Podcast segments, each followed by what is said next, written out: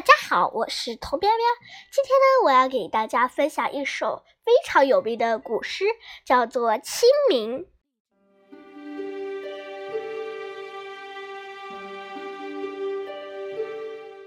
清明，杜牧。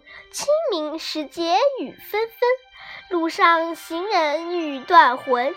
借问酒家何处有？牧童遥指杏花村。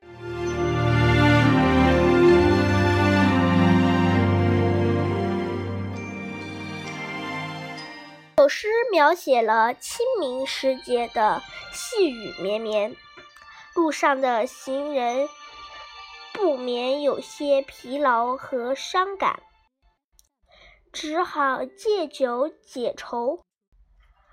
请问牧童哪里有酒店？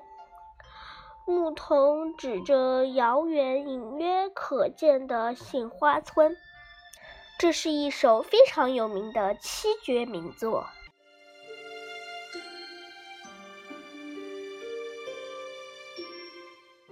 描绘了江南清明时节的风光和生活情趣。诗人写雨中行人的忧愁，但不令人消沉。